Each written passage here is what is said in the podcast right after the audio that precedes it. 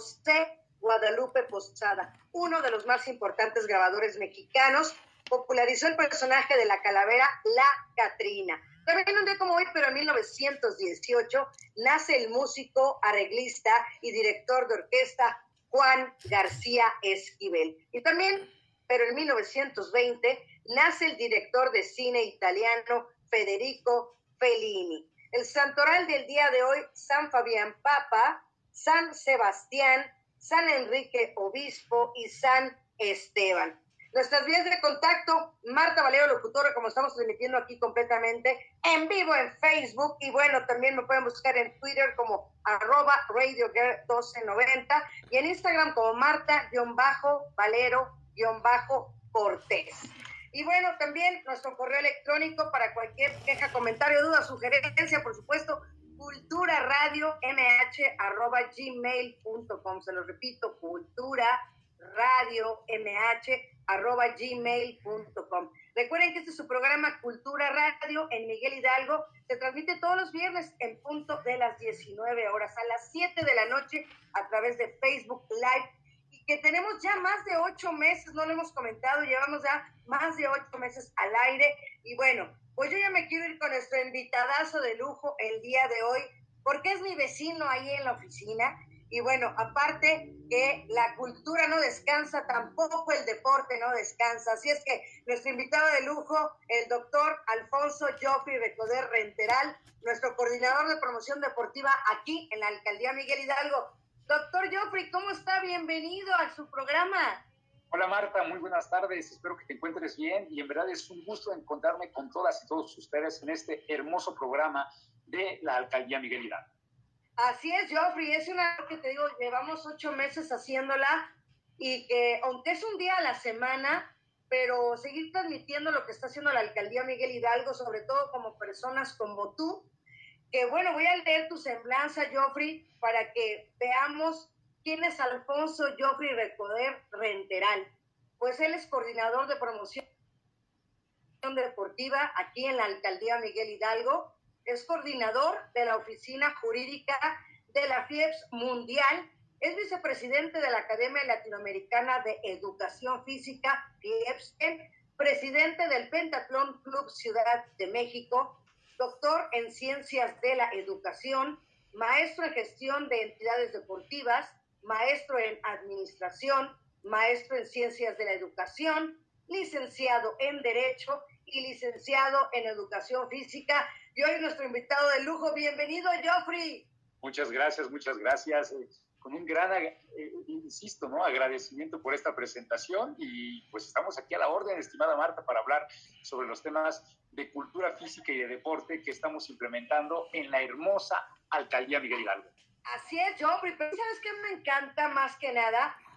Que el, programa, eh, en lo personal, en Marta Valero, que se transmita esa parte del ser humano, esa parte de quién es Joffrey, dónde nació, cuál es tu historia de vida, Joffrey, antes de que entremos a todo lo referente. A mí me gusta interactuar con los invitados que se sientan en, como en casa y yo quisiera saber quién es Joffrey, cómo nace su amor por el deporte.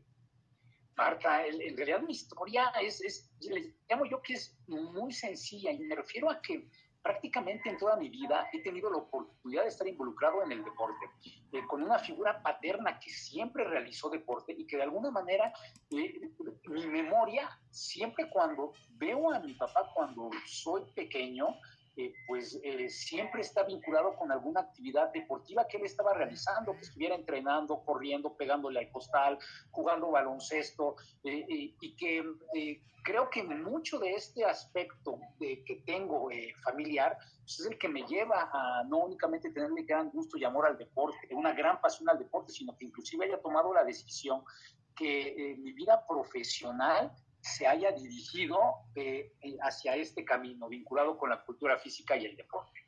Y que desde muy pequeño tuve, digamos que este gran amor. Yo recuerdo eh, ver la televisión, el fútbol americano, el fútbol el béisbol, pero bueno, lo, que me dejó marcado fue los Juegos Olímpicos. Los Juegos Olímpicos, la primera vez que tuve oportunidad de ver eh, esta competencia en la televisión, quedé marcado y que de alguna manera siempre esta oportunidad de tener un acercamiento con el deporte, pues creo que muchos de, las, de la gente que realizamos el intento de poder ser deportistas de alta competencia y de alto rendimiento, pues está muy vinculada precisamente con los Juegos Olímpicos. Y estoy convencido que nos marca, ¿no? Esta primera interacción que tenemos, segura con la televisión, ver los distintos deportes, que vinculado con los Juegos Olímpicos y que de alguna manera pues siempre me agradaban más estos deportes de, de, contacto, de combate, eh, también los que hoy les denominamos marcas y récords, como la natación, como el atletismo, como el canotaje, como remo. Eh, que bueno, eh, este, creo que este, este primer impacto con la televisión y el acercamiento familiar es lo que él ha permitido tener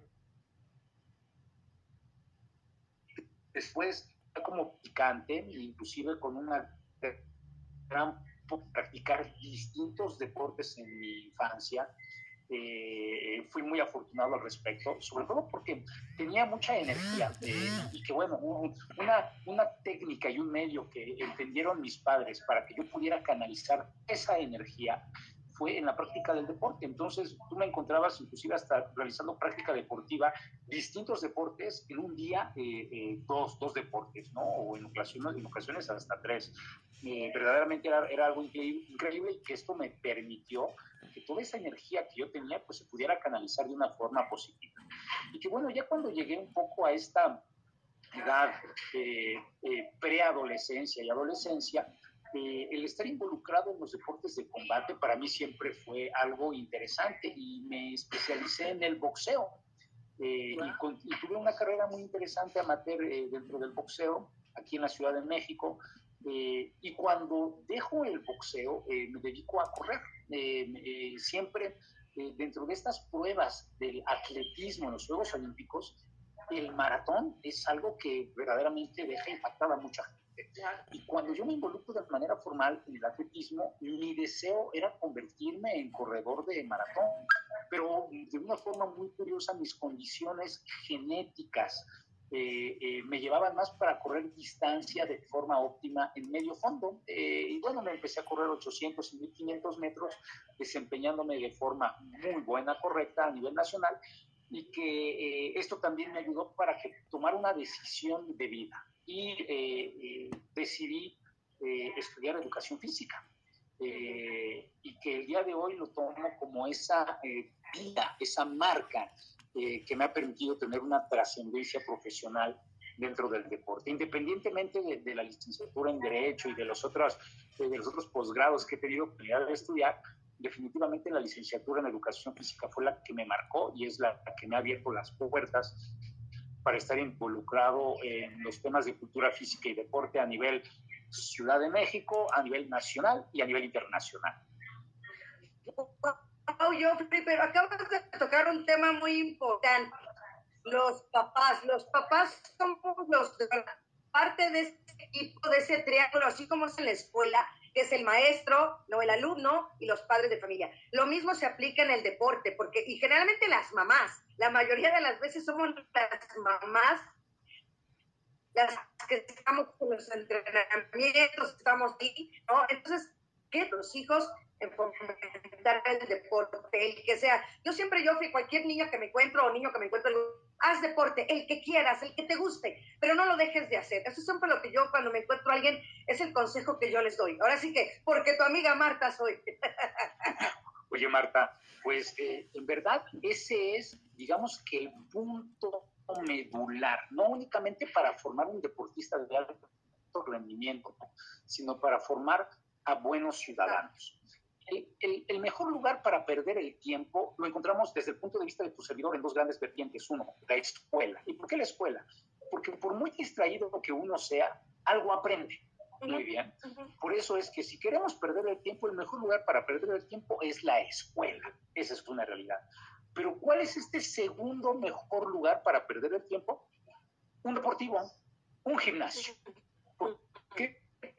Porque está involucrado en práctica del deporte de ejercicio planificada es una falta, eh, digamos, consciente sobre el aprovechamiento positivo, el aprovechamiento correcto, administración del tiempo libre.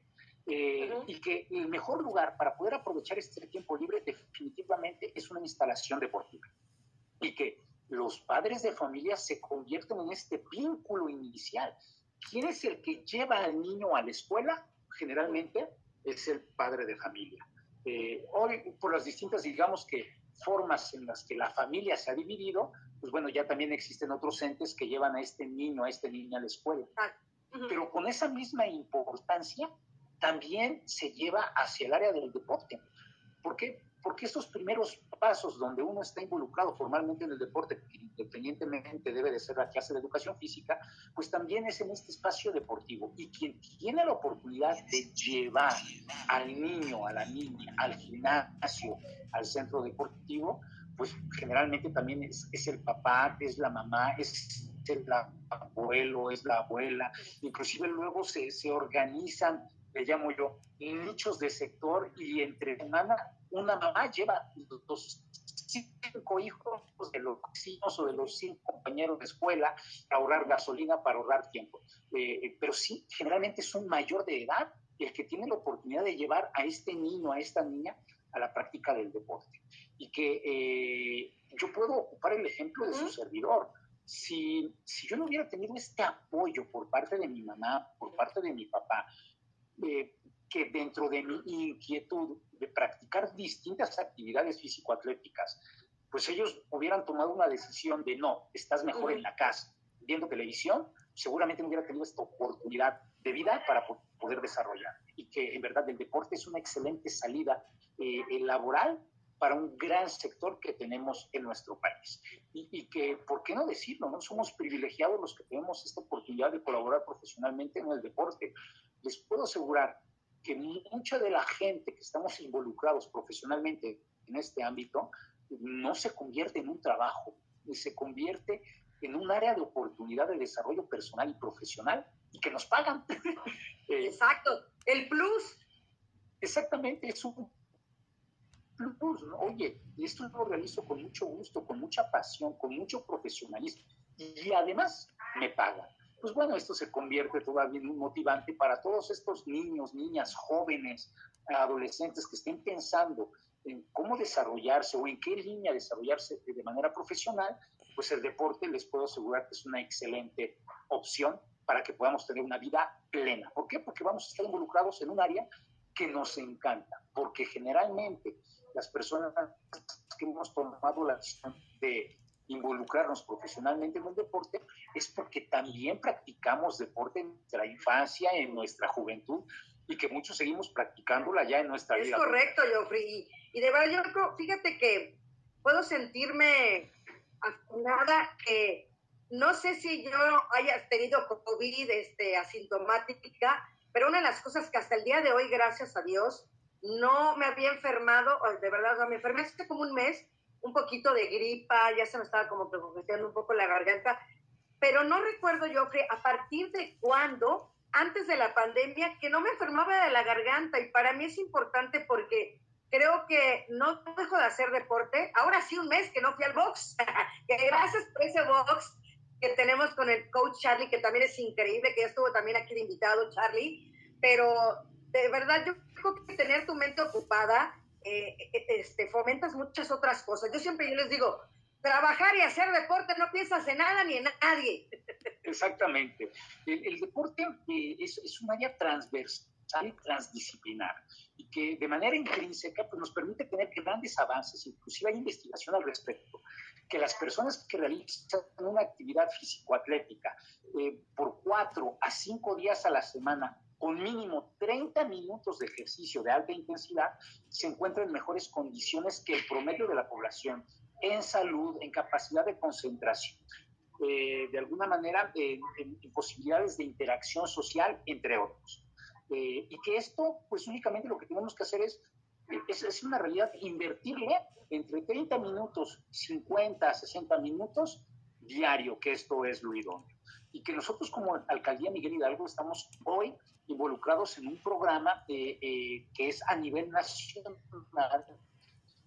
que está impulsando un consejo de la comunicación donde estamos involucrados eh, eh, organismos públicos, están, están involucrados organismos privados, el Olímpico Mexicano, el Comité Paralímpico Mexicano, la Asociación eh, de Medallistas Olímpicos Mexicanos, y que lo que estamos buscando es disminuir esta desafortunada prevalencia de sedentarismo en México y que partiendo de los objetivos con los, los ODS, perdón, los Objetivos de Desarrollo Sostenible, nosotros requerimos cumplir con una disminución del sedentarismo en mínimo un 2%.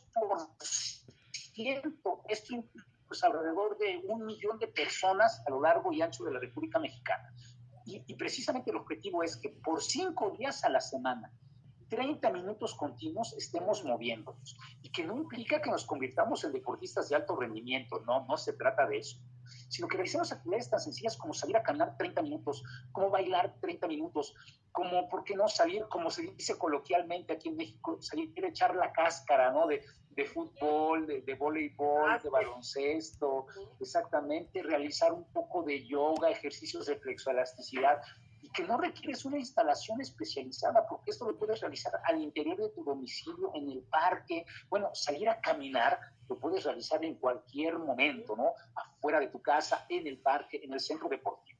Y que nosotros como Alcaldía Miguel Hidalgo estamos muy conscientes precisamente de los aspectos positivos que implica que un ciudadano esté realizando práctica continua de ejercicio físico planificado. Sobre todo porque necesitamos disminuir de manera importante estos patrones de sedentarismo.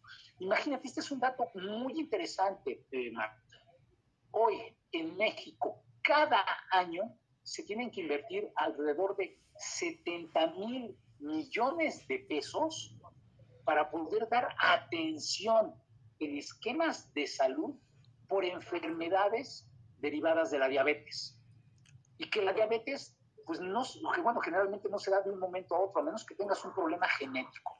Pero si no, si no es un tema genético, seguramente pasa por distintas fases. La primera es el sedentarismo. Después del sedentarismo, la obesidad. Y cuando uno ya está teniendo estos problemas de obesidad, es cuando se desencadenan distintos problemas de salud. Y que bueno, la práctica del deporte, el ejercicio físico planificado, estaría, estaría ayudando muchísimo para disminuir estos patrones de sedentarismo. Y si nosotros llegamos a disminuir el sedentarismo, seguramente en varios años también vamos a disminuir los problemas de obesidad y también los problemas de estas enfermedades eh, vinculadas con obesidad como la diabetes, ¿no? Porque el problema de la diabetes no es tener únicamente diabetes, sino las enfermedades que se desencadenan también por la diabetes. Puedes quedar ciego, eh, puedes tener eh, hipertensión, puedes tener infinidad de problemas cardíacos, estas cardiopatías y que de alguna manera hoy es uno de estos objetivos que nosotros deberíamos de tener como sociedad. El deporte de alto rendimiento es muy bonito, en verdad, el, deporte de la alta competencia es espectacular, genera muchas pasiones, pero hoy el verdadero objetivo que nosotros deberíamos estar buscando es que un gran número de, de, población esté realizando ejercicio todos los días. ¿Por qué? Por todos los beneficios, no únicamente físicos, psicosociales, psicoemocionales eh, que se genera a través de la práctica físico-atlética. Oye, ¿y cuántos deportivos tenemos en la alcaldía Miguel Hidalgo? Nosotros en la alcaldía Miguel Hidalgo administramos 11 centros deportivos y que bueno, tenemos de toda, de toda magnitud. Por ejemplo, nuestro principal deportivo es el Plan Seccional que se encuentra eh, muy cerca del, del, antiguo colegio militar ahí en Popotla. Eh, y que bueno, es, un, es, un, es, una, es, una, instalación deportiva histórica, donde inclusive eh, allí estuvo entrenando por mucho tiempo distintas selecciones nacionales deportivas, clavados, baloncesto, voleibol, waterpolo, eh, algo increíble, ¿no? Y los podemos ir al extremo, ¿no? Instalaciones deportivas muy pequeñas, como el Deportivo Anáhuac, como el Deportivo Valle Escandón, como el, como el Deportivo San Lorenzo Tlaltenango, como el Gimnasio Miguel Hidalgo. Y que bueno, el foco específico de deporte que se practica en esos espacios, pues es muy pequeño, eh, pero que sin importar que sean espacios pequeños, tienen un gran impacto social. Ejemplo, en el Deportivo Anáhuac, que es una cancha de fútbol rápido, y una cancha eh, multifuncional para, donde se puede jugar eh, eh, básquetbol, voleibol u otro tipo de actividades, pues tienen un gran arraigo ya en esa comunidad. y que muchos de esos vecinos de la colonia Nagua o de colonias anexas, pues van a jugar fútbol, soccer, fútbol rápido, perdón, en ese espacio. Al final, por, inclusive, como donde está colocado Miguel Hidalgo, pues, en, esta, en esta zona, digamos, geográfica, eh, dentro de la Ciudad de México, nos convertimos en una alcaldía de alta importancia deportiva por la ubicación, pero también por la importancia de nuestras instalaciones. Ejemplo, otra instalación histórica, Deportivo José María Morelos y Pavón, que se encuentra en la colonia Pensil, y que este deportivo eh, verdaderamente es un, es un espacio icónico, porque la colonia gira eh, en su organización y actuar por lo que sucede en el deportivo. cada fin de semana se reúnen ahí familias para practicar fútbol, soccer, para ver los partidos de fútbol, soccer eh, y, también eh, poder estar involucrado en las otras actividades físico-atléticas y deportivas que están dentro del pavón. Y que se ha demostrado que eh, entre mayor posibilidad de práctica deportiva se tiene en el Morelos y Pavón, se ha generado disminución de delitos en la colonia y también de aspectos de violencia familiar. Y esto se logra gracias al deporte. Por eso es que verdaderamente es una apuesta para nuestro alcalde, Mauricio Tabre, invertirle de manera seria y de manera profesional para el avance del deporte de la alcaldía Miguel Hidalgo. Y acaban de remodelar, ¿no? También precisamente el pavón, ¿no? Joffrey, están, acaban de remodelar las canchas y todo esto, ¿no? A ver, el, Morelos y Pavón es un tema complejo, porque es un deportivo muy grande, muy viejo, que tiene muchas instalaciones y que distintas administraciones han, han intentado como que en un solo periodo de administración darle atención completa a ese deportivo. Es muy difícil, se requeriría, se los puedo asegurar, posiblemente más de 500 millones de pesos de una sola inversión para poder digamos, eh, tener en una condición moderna y adecuada ese deportivo. Pero el día de hoy el alcalde ha comprendido que es un espacio muy importante. Eh, prácticamente se ha terminado de cambiar, de cambiar las dos canchas de fútbol, soccer, del pasto sintético que se tenía, que ya no era funcional, inclusive ya era un peligro para los practicantes por temas de protección civil. Y bueno, en este entendido eh, se han cambiado. Se está también, se modificó la barda perimetral, eh, se está eh, modificando la explanada interna del deportivo y la explanada externa del deportivo. ¿Por qué? Porque si nosotros no le realizamos inversiones importantes a estos espacios físico-atléticos, la gente no evoluciona en su comportamiento dentro de la instalación deportiva. Porque si ellos ven una instalación deportiva sucia, con poco mantenimiento y que la instalación no se encuentra apta para su práctica, la, la misma población toma decisiones de no respetar esa instalación. Pero cuando los mismos vecinos, los mismos usuarios, los mismos deportistas ven que la instalación deportiva se encuentra en óptimas condiciones, ellos, ellos se encargan de estar cuidándola. Primero ellos toman la decisión de cuidar la instalación, pero también están supervisando en su entorno que esa instalación permanezca en excelentes condiciones y que no es únicamente el Morelos y Pavón, sino el proyecto eh, que, está impulsando nuestro alcalde Mauricio Tarde, está vinculado con aspectos culturales también dentro del Deportivo Morelos y Pavón y de su entorno, generando corredores seguros, iluminados para que las mujeres, sin importar el horario, puedan transitar sin que tengan miedo miedo de que les pueda suceder algo, desde un asalto, desafortunadamente una posible agresión física, o por qué no, eh, temas tan desafortunados afortunados que estamos teniendo en la Ciudad de México de violaciones y de asesinatos. Y que nuestro alcalde, estando consciente de esta circunstancia, está generando un, le llamo yo, un binomio perfecto de trabajo entre lo interno del Deportivo Morelos y Pavón y lo externo del Deportivo Morelos y Pavón.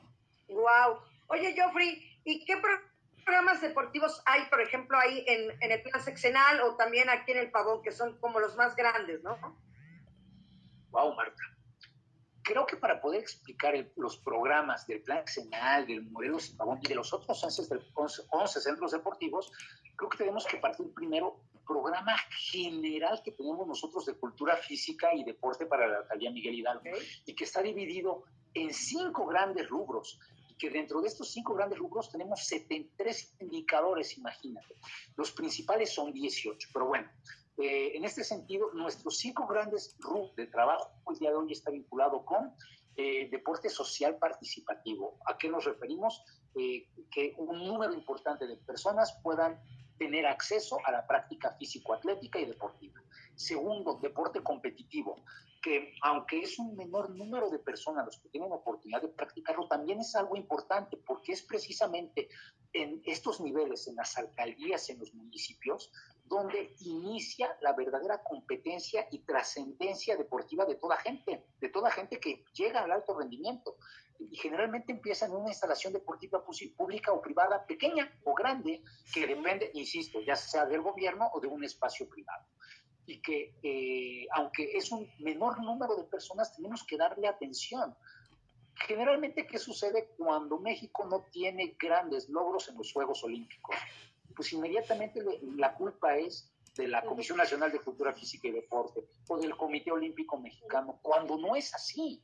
En realidad la culpa es de todo, pero sobre todo en la base, porque en la base no se está realizando de forma adecuada el trabajo, detección y canalización de estos deportistas. Y que en la Miguel Hidalgo nosotros estamos rompiendo esos paradigmas para así realizar este trabajo profesional de captación, asimilación, aprovechamiento, detección, canalización y entrenamiento, que eso es algo muy importante. Ese es el segundo programa. El tercero está muy vinculado con autogenerados, que es la recaudación de los ingresos que tenemos en los centros deportivos. ¿Para qué? Para que les podamos dar mejor mantenimiento, para que podamos contratar personal con alto, con alto perfil profesional para que puedan estar involucrados en áreas deportivas. Eh, por eso es tan importante el día de hoy para nosotros como un programa específico este aspecto de la captación de recursos autogenerados. El eh, siguiente programa está vinculado con la administración de la cultura física y que está muy involucrada con los recursos humanos, recursos materiales que tenemos a nuestro alcance para que podamos darle un, un uso, capacitación de nuestro personal eh, eh, que tenemos involucrado en las distintas áreas, eh, todo el tema de las licitaciones, contrataciones, etcétera, etcétera. ¿Por qué? Porque dentro del gobierno, y tú lo sabes muy bien, Marta, se tiene que cumplir de forma muy clara con pasos para que estemos siempre forma a derecho. Y bueno, nuestro último programa está vinculado con infraestructura y mantenimiento de instalaciones deportivas. Eh, hace poco tuve oportunidad de participar en un foro sobre el deporte de alto rendimiento y el deporte de alta competencia de la Ciudad de México. Y partiendo un poco de estos análisis que su servidor realiza, eh, eh, compartí un dato muy interesante, que para que la Ciudad de México pudiéramos estar, digamos, alcanzando el nivel de las instalaciones deportivas respecto a calidad de administración, tendríamos que invertirle mínimo entre 20 y 30 años, eh, imagínate, 20 o 30 años con recursos específicos para el mantenimiento de estas instalaciones. Y que nosotros en, Miguel Hidalgo hemos entendido que esto es algo muy importante. Por eso es que se están ejecutando obras para que podamos poco a poco alcanzar a estos países de primer mundo que tienen óptimas instalaciones públicas. Quiero poner algunos ejemplos. Eh, la alberca del Deportivo 18 de marzo, que además seguramente estaremos en posibilidades de reinaugurarla el día primero de febrero. Y que desafortunadamente distintas administraciones no le dieron la atención debida y que inclusive ya era peligroso seguir teniendo práctica acuática en esa, en esa infraestructura y que el alcalde de una forma muy atinada, eh, atendiendo las recomendaciones de la Dirección General de Desarrollo Social, de la, eh, de la Dirección Ejecutiva de Protección Civil, pues se suspendieron las actividades para tener una inversión muy importante y que se convirtiera en una instalación moderna y segura. Eh, echamos a andar nuevamente la alberca del Deportivo Gran Libertador, que tenía grandes problemas ahí con su, eh, con su área específica de operación, con un transformador. Eh, en este momento se está techando la, la, la, cancha de fútbol soccer del Deportivo Valle Escandón y que además ese fue con presupuesto participativo y que bueno, pues los, los, mismos vecinos comprendieron que era importante también invertirle a ese espacio que además, al ser un espacio público, pues también los vecinos se apropian de él y se apropian de forma bonita, de manera positiva, y ellos buscan que hoy el Deportivo Valles Cantó funcione de la mejor manera. También estamos teniendo inversión muy importante en el Deportivo Plan Seccional, porque la alberca de 25 metros, en el Plan Seccional tenemos dos albercas, una de 50 metros y otra de 25 metros, pues tampoco ya estaba en las mejores condiciones esta alberca de 25 metros, que se le está inyectando recursos muy importante. Y bueno, creo que al final hoy eh, la joya de la corona en la inversión correspondiente eh, de infraestructura y de mantenimiento es el Morelos y Pavón, por toda esta obra que se está realizando interna y externa. Y no nos quedamos ahí, Marta. Para este eh, ejercicio 2023, el proyecto es cambiar el pasto sintético del Deportivo Anáhuac, por ejemplo, ah. la rehabilitación completa de todos los sanitarios, de los 11 centros deportivos. Eh, estamos modernizando, bueno, vamos a entrar en un proceso de modernización administrativa en esta captación de recursos autogenerados y que inclusive eh, posiblemente nuestro sistema, este nuevo sistema moderno de acceso a las instalaciones deportivas, sobre todo las acuáticas, pues nos van a estar ayudando muchísimo para tener mejor servicio, otorgar un mejor servicio a toda esta población. ¿Por qué quise empezar de lo macro, Marta? Porque precisamente estos cinco grandes programas, estos 73 indicadores, y partiendo de estos 18 principales, se ejecutan en distintas magnitudes en los 11 centros deportivos. Y que hoy, donde tenemos mayores oportunidades de avance por la magnitud de infraestructura, de eh, eh, metros cuadrados, de atención a usuarios, el número de disciplinas deportivas, efectivamente se encuentran en dos grandes deportivos, que es el Deportivo Plan Sexenal y el Deportivo José María Morelos y Pavón.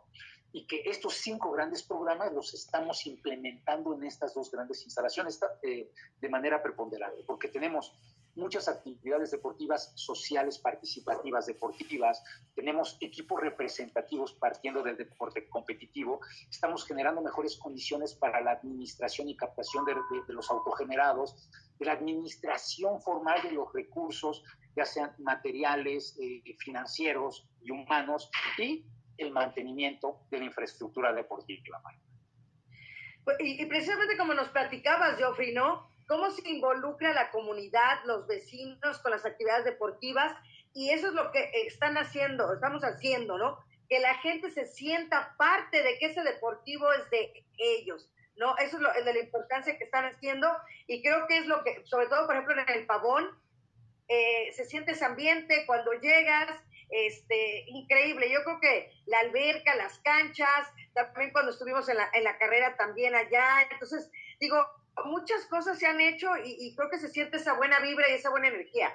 En realidad estamos teniendo un trabajo en el equipo muy importante, tenemos distintos perfiles, distintas personalidades, de distintas áreas de oportunidad y que creo que como este gran cubo de Rubik, eh, Marta, donde eh, tiene distintas caras y, que, y, que, es un gran potencial de trabajo y que el objetivo es que cada cara pues esté perfectamente complementada en su color. Y que ese es el trabajo que estamos realizando, ¿no? Eh, eh, recibimos un espacio deportivo complejo y que es como este cubo de Rubik, donde estaba totalmente descoordinado, no acomodado y que en cada cara te encontrabas distintos colores de este cubo de Rubik.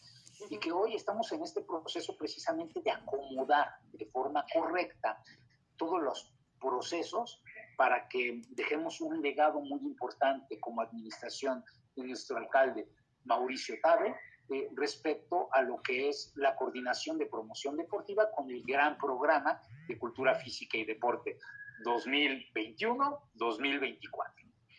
Y había puesto yo esta parte de, como leyendita, el deporte tiene el poder de transformar al mundo.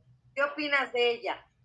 Marta, esa, esa frase eh, es una realidad está demostrado, imagínate, vamos a pensar un poco sobre la evolución del ser humano.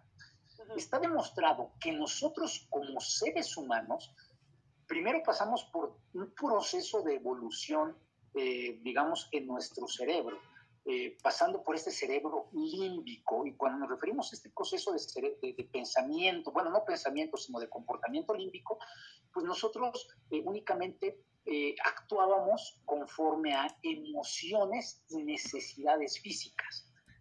Gracias al movimiento empezamos a evolucionar hacia este cerebro mamífero, donde podemos empezar a tomar decisiones a raíz de nuestras emociones y necesidades. Y conforme nos empezamos a mover más, y cuando tenemos la oportunidad de erguirnos, es cuando tenemos esta evolución del tercer cerebro. Nosotros los seres humanos tenemos estos tres cerebros y que para nosotros es el cerebro del raciocinio. Nosotros razonamos y que entre más nos movemos, está comprobado que tenemos mayores oportunidades de razonar, de tomar mejores decisiones. ¿Por qué el deporte es tan importante? Porque el deporte es hoy el primer acercamiento que tenemos como seres humanos para poder entender lo que es la aplicación de una norma, lo que es aplicación de una regla formal. Y que si nosotros en un entorno social tenemos mayores oportunidades de implementar acciones deportivas en los entornos escolares y en los entornos extraescolar, de una forma controlada, nosotros podemos involucrar al niño y a la niña para que comprendan en un futuro lo que nos vamos a enfrentar en una sociedad, porque el deporte, al ser un área controlada, tenemos eh, eh, siempre oportunidades de experimentar lo que vamos a vivir fuera del deporte. Ahí nos enojamos, podemos estar felices. Podemos tener eh, eh, oportunidades, eh, ¿cómo se le llama?, de controlar nuestras emociones o de dejarlas totalmente descontroladas.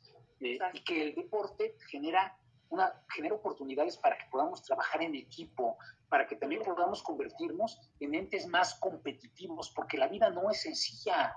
La vida es competencia y que si nosotros estamos involucrados en el deporte, desde pequeño estamos siendo educados en comprender que vamos a estar compitiendo en todo momento, que no nos van a llegar las cosas, perdón, de, milagro, ¿no? O por un acontecimiento eh, universal, fortuito. No es así. En realidad, nosotros tenemos que luchar para poder vivir y sobrevivir en algunos casos. Y que si nosotros practicamos deporte desde pequeño, mentalmente también estamos realizando modificaciones importantes para que comprendamos a lo que nos vamos a enfrentar. Loland, y voy a repetir, Loland es un autor holandés, tiene una publicación muy interesante que, se llama Ética y Valores en el Deporte, no, perdón, Valores en el Deporte, y que él realiza un planteamiento, un postulado de cómo las sociedades han ido evolucionando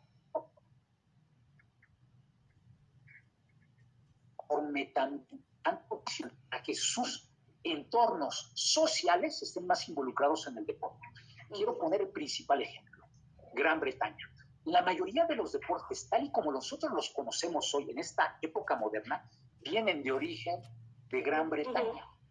Y que Gran Bretaña se ha, se ha caracterizado por ser una sociedad que ha tenido grandes avances en distintas áreas, musicales, culturales, artísticas, deportivas, políticas, económicas y sociales y que el deporte siempre ha sido un gran eje.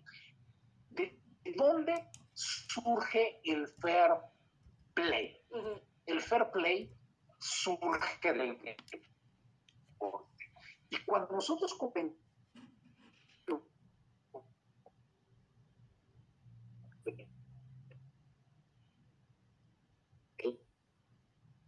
en muchas ocasiones los medios, como el juego, las reglas escritas pero en realidad el término adecuado y que nos tenemos que referir al fair play es el juego justo, porque lo que se busca en la práctica deportiva es que exista competencia, pero de manera equitativa, igualitaria y justa. Y cuando estamos hablando de un fair play, juego justo, estamos hablando del respeto a las reglas escritas y a las reglas no escritas. Si nosotros desde pequeños estuviéramos siendo educados en respetar el fair play, e insisto, en el respeto a las reglas escritas y a las reglas no escritas, estaríamos hablando de sociedades en alta transformación. Por eso es que en Europa están teniendo cambios muy importantes sociales, donde hay países que sus cárceles ya no tienen a delincuentes. ¿Por qué? Porque independientemente de, de, su desarrollo económico, su desarrollo social también está involucrado con el respeto a las reglas. E insisto, el principal medio para que nosotros podamos comprender el respeto a las reglas es a través del deporte. Porque a través del deporte es como nosotros podemos nosotros comprender e interpretar las distintas fases de comportamiento que tenemos como seres humanos, también, bueno, en cualquier entorno social. Por eso es tan importante el deporte. Y todo lo que genera el deporte, esto voy a repetir, los grandes avances en salud, los grandes avances de interacción social, bueno, la globalización también se da a través del deporte, porque cuando distintos deportistas tienen oportunidad de estar involucrados en otros países compitiendo, aprenden lo que se aprenden las costumbres, la cultura de los otros países y cuando regresan a su origen, a su país de donde eh, pues estuvieron saliendo, llevan estos conocimientos y estas experiencias, estimada Marta. Por eso es que el deporte hoy debería de ser una herramienta importante para el desarrollo social y humano en cualquier entorno. No, y como estás diciendo, tan importante los valores, ¿no? Que, que la lealtad, el trabajar en equipo, yo siempre lo he dicho también, Geoffrey, de los deportes que más me apasionan es el fútbol americano, porque digo, en cualquier deporte de, de equipo es importante cada pieza, ¿no? Cada, cada elemento, pero para mí creo que el fútbol americano es muchísimo más marcado el trabajar en equipo. Si uno ya, hasta simplemente el que se adelantó, ya hay un castigo ahí, ¿no? Entonces, yo creo que el trabajar en equipo, como lo dices tú, esos valores que se forman desde los niños, la, la intolerancia, la frustración, el saber perder. Por ejemplo, fíjate que a lo mejor es algo que, que, no va a tener que ver, pero sí hablamos de competencia. Ahora que no pasó la, la, representante de México a Miss Universo, eh, creo que a muchas mujeres que vemos estos concursos nos brincó mucho esto y ayer eh, veía un poquito del, live que hizo ella, Irma, y, y, la ves tan feliz y tan contenta porque yo creo que es una mujer que obviamente hace deporte, ¿no? Por lógicamente se ve, ¿no? Y, y aparte lo hacen que lo hagan, pero me refiero que es, es, esa sonreía y decía, pues yo también me veía en el top 3, este, pero bueno, pero, ¿no? Y decir, wow, o sea, a lo mejor Dice, claro que me dieron ganas de llorar, claro que me sentí mal, pero, y entonces es ya un comparativo de decir, es una cosa competitiva, pero con el deporte, con los valores que tenemos dentro de la lealtad, ¿no? En la honradez, este, por ejemplo, igual también en las carreras, por ejemplo, ahorita me encontré a un chico, ahorita que venía para casa, y me encontré a un chico y hablábamos de las carreras de Spartan, y también la honradez, ¿no? Tu castigo son 30 burpees si no pasaste el obstáculo, ya tú sabes si los haces o no, ya son redes de, tu parte. Si te quieres robar 5 o 10 burpees, nos lo dice el coach Charlie, ustedes llevan su cuenta, si ustedes no los cuentan bien, cada quien aquí sabe si es honesto o no es honesto. Entonces, creo que los valores dentro del deporte es de gran importancia, sobre todo empezando en la infancia. Marta, y además es uno precisamente de estos aspectos que desafortunadamente no se están transmitiendo en las escuelas, y perdón que lo diga, no se está transmitiendo en la clase de educación física, que es el etos. El etos viene precisamente de los griegos, que es, un, es un aspecto no tangible, es intangible, sobre el comportamiento de las personas en su entorno social, que está involucrado de aspectos de valores y de ética, y que en los Juegos Olímpicos y también como parte de la cultura griega, eh, uno de estos rubros del etos que implicaba lo magnífico, lo hermoso, lo magnánimo, lo, lo mejor, dentro de la cultura griega, uno de los puntos muy importantes que se transmitían era que lo principal era dar el mayor esfuerzo, da tu mejor esfuerzo. A ver, claro, la victoria es muy agradable, mm. es muy importante. Claro. Pero hoy, lo relevante, como antes en los Juegos Olímpicos de la era antigua, como debería de ser hoy también en los Juegos Olímpicos de la era moderna, pero sobre todo en todos los entornos sociales es que nosotros podamos dar nuestro mayor esfuerzo. Porque si nosotros damos nuestro mayor esfuerzo, aunque seamos vencidos, aunque seamos derrotados, eso no nos sabe como derrota, porque, porque nosotros sabemos que dimos nuestro máximo esfuerzo. Digamos que nuestro comportamiento físico, mental, ha estado siempre involucrado en esta máxima tendencia.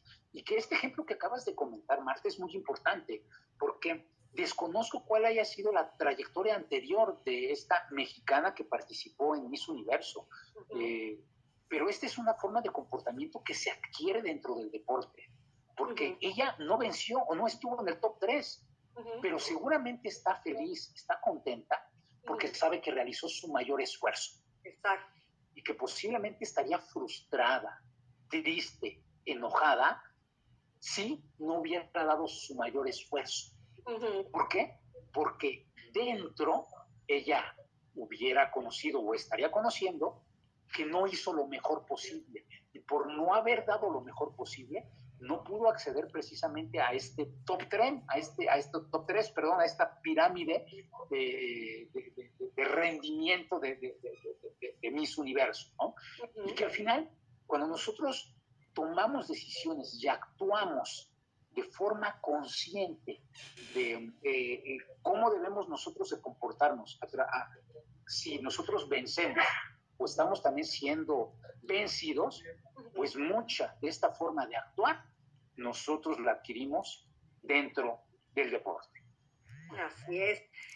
Y Joffrey, ¿cómo atraer más asistentes a los deportivos? Porque para evitar el sedentarismo, ¿cuál sería como una fórmula, una clave para que Digo, yo te digo, yo soy así de verdad, paso el mensaje de atraer siempre a la gente al deporte y, como te lo digo, siempre les digo, haz lo que te guste, media hora, 15, yo, así, yo se los dejo hasta barato, Joffrey. Les digo, 15 minutos, ya deja 30. 15 minutos haz de ejercicio, ¿no? Yo, yo me voy ahí a las gangas. Pues mira, sí, lo importante es mínimo los 30 minutos, porque además este es un, una recomendación que, que, realiza la Organización Mundial de la Salud. Eh, mínimo cuatro días a la semana, 30 minutos continuos por encima de los 9 METs, que es la medida de gasto calórico eh, por minuto que debemos de tener cada persona en estado basal para que eh, podamos considerar que este ejercicio que estamos realizando sí tendrá consecuencias positivas y sobre todo nos generarán cambios metabólicos importantes para nuestro cuidado de salud y, ¿por qué no, tener mejor salud? No únicamente que estemos en equilibrio, sino que podamos estar por encima de la media. Eh, existen distintas formas eh, a través de, de, contar con personal especializado en la materia que esté al frente de las distintas clases en los centros deportivos, el día de hoy nosotros como alcaldía tenemos un programa de, eh, eh, promotores deportivos que en distintos espacios abiertos se están implementando actividades físico-atléticas para que en espacios abiertos los vecinos, las vecinas puedan tener de una forma cercana la ejecución, perdón, eh, tener a su alcance la realización de alguna actividad físico-atlética, eh, a través de distintos espacios de comunicación. Sobre todo el día de hoy, nosotros estamos muy fortalecidos eh, a través de las redes sociales, muy bien, y que estamos compartiendo nuestras distintas actividades que se realizan en los eventos deportivos, en las escuelas técnico-deportivas, con nuestros equipos representativos. Eh, y que hemos tenido un incremento en, en nuestros autogenerados, partiendo de lo que habíamos nosotros programado, eh, también eh, incrementando nuestros usuarios. Y un logro muy importante que nosotros tuvimos en el 2022 fue eh, obtener el primer lugar en los Juegos Deportivos de la Ciudad de México en desarrollo del deporte. Nos referimos a través de un análisis de puntos, muy bien, y que bueno, que estamos buscando a través de este mantenimiento continuo de las instalaciones deportivas, de estos mejores procesos administrativos, de mejor atención con nuestras mejores clases a los usuarios, pues eh, también en un marketing de voz en voz, pues tengamos mayores oportunidades que entre este voz en voz y las redes sociales, pues más gente se está acercando a nuestras instalaciones deportivas. Yo te puedo decir, Marta, que la mayoría de nuestros deportivos estamos saturados después de las 3, 4 de la tarde y hasta las 8 o 9 de la noche ya no tenemos más espacios. encantaría contar con más infraestructura deportiva porque verdaderamente estamos saturados, ¿no? Eh, eh, ¿Por qué? Porque sobre todo en las tardes, pues mucha población es cuando ya tiene oportunidades de contar con ciertos espacios libres para poder administrarlo de forma correcta Y una de estas áreas, una de estas herramientas, pues es acudir al centro deportivo. Wow. Oye, Joffrey, también el mundialito también que se realizó estuvo increíble. También platícanos algo de eso y también platícame también de encarreradas, las carreras que ha habido también. Esos dos temas son importantes. Estos han sido dos grandes eventos que se han eh, realizado en la alcaldía Miguel Hidalgo y que además la impulsora ha sido nuestra directora general de Desarrollo Social, Alessandra Rojo de la Vega.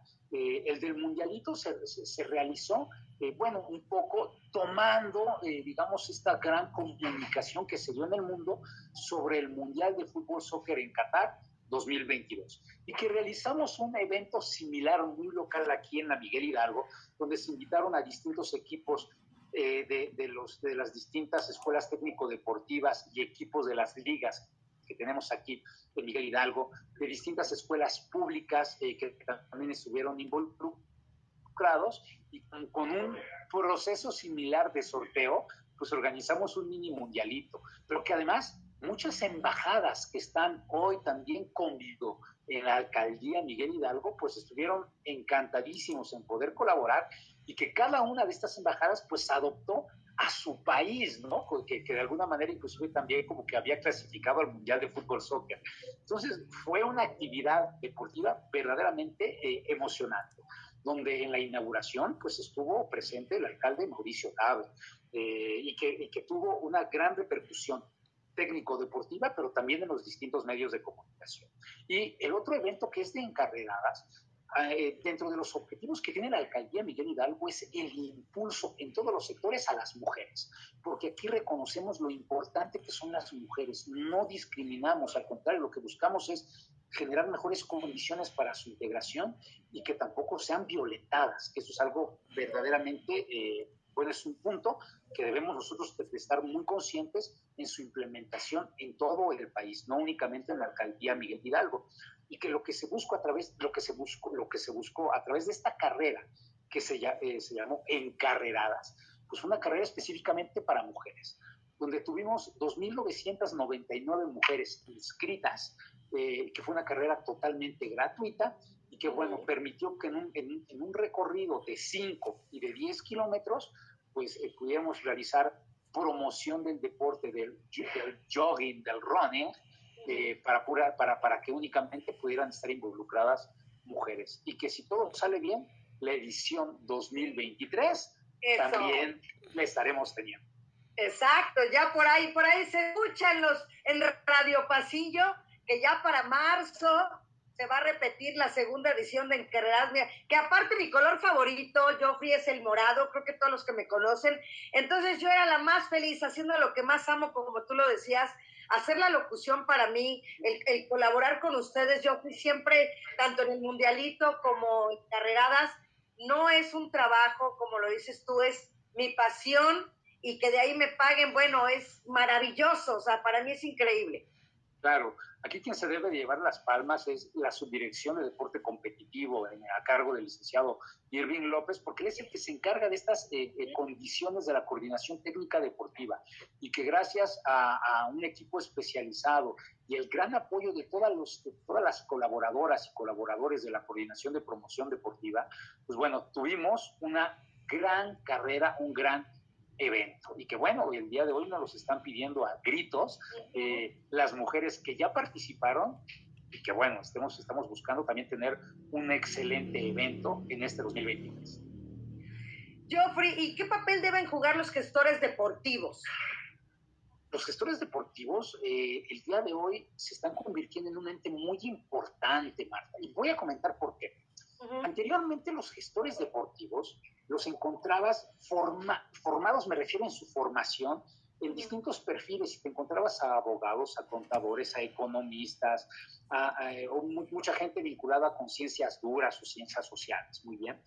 Pero hoy el gestor deportivo debe de ser un ente altamente especializado y que hoy en el mundo los principales directivos que son gestores deportivos han estudiado carreras especializadas en educación física, entrenamiento deportivo, ciencias del deporte, cultura física, entre otras.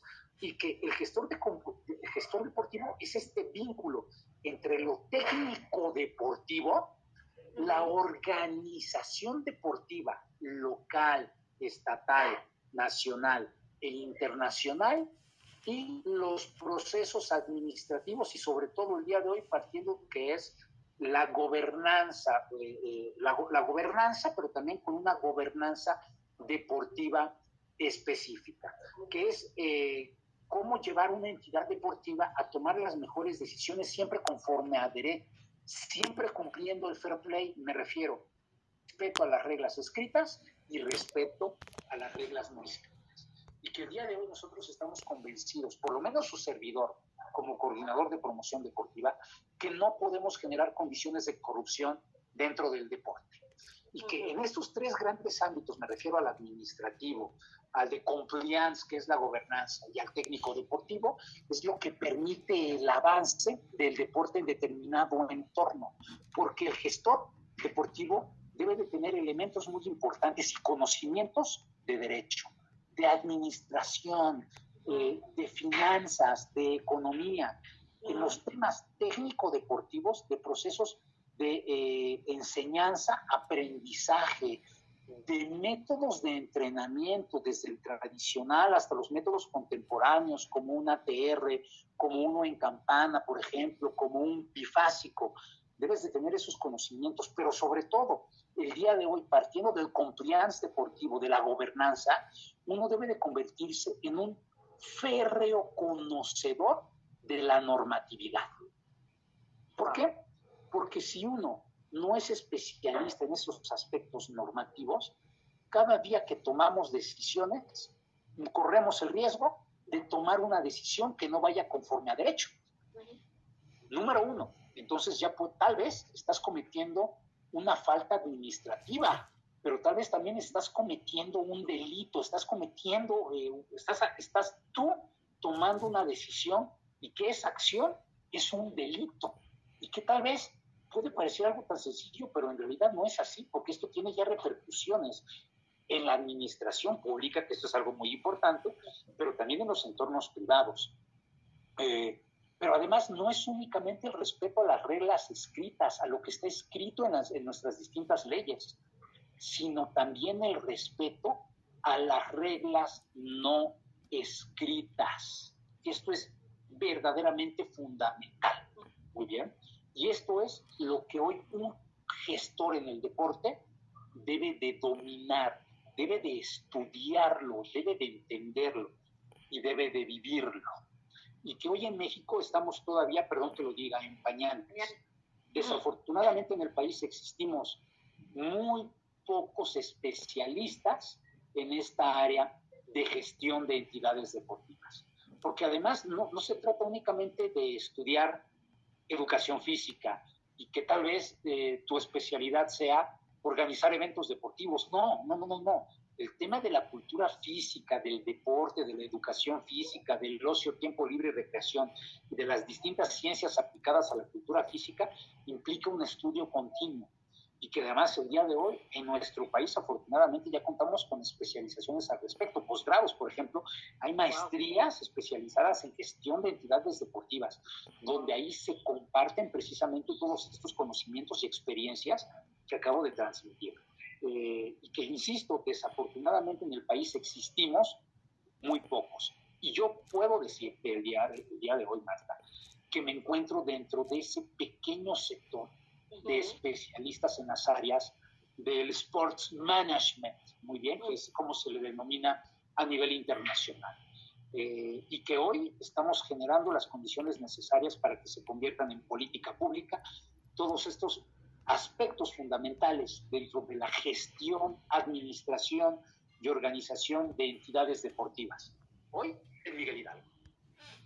Híjole, Joffrey, nos podemos seguir y yo con la ya me, yo por algo estoy entre cultura y deporte, deporte y cultura, porque definitivamente, de verdad, yo creo que también quien me conoce, yo fui a decir, ay, ya puso los, los marcadores del Superfón, ya puso el marcador de las chivas, ya puso el marcador, o sea, de verdad, es tanta mi pasión, yo fui desde pequeña, como lo dices tú. A mí también las Olimpiadas, para cerrar, eh, me marcaron impresionantemente. Para mí, es, es eso, o sea, yo nada más dejo aquí en el tintero, Joffrey. cada cuatro años el mundo se paraliza con los Juegos Olímpicos. Cada cuatro años el mundo se paraliza con el Mundial de Fútbol. ¿Qué más podemos ver y qué más podemos decir? El deporte sí tiene el poder de transformar al mundo. Es correcto, Marta. Está comprobado que en esta cultura mundial los eventos deportivos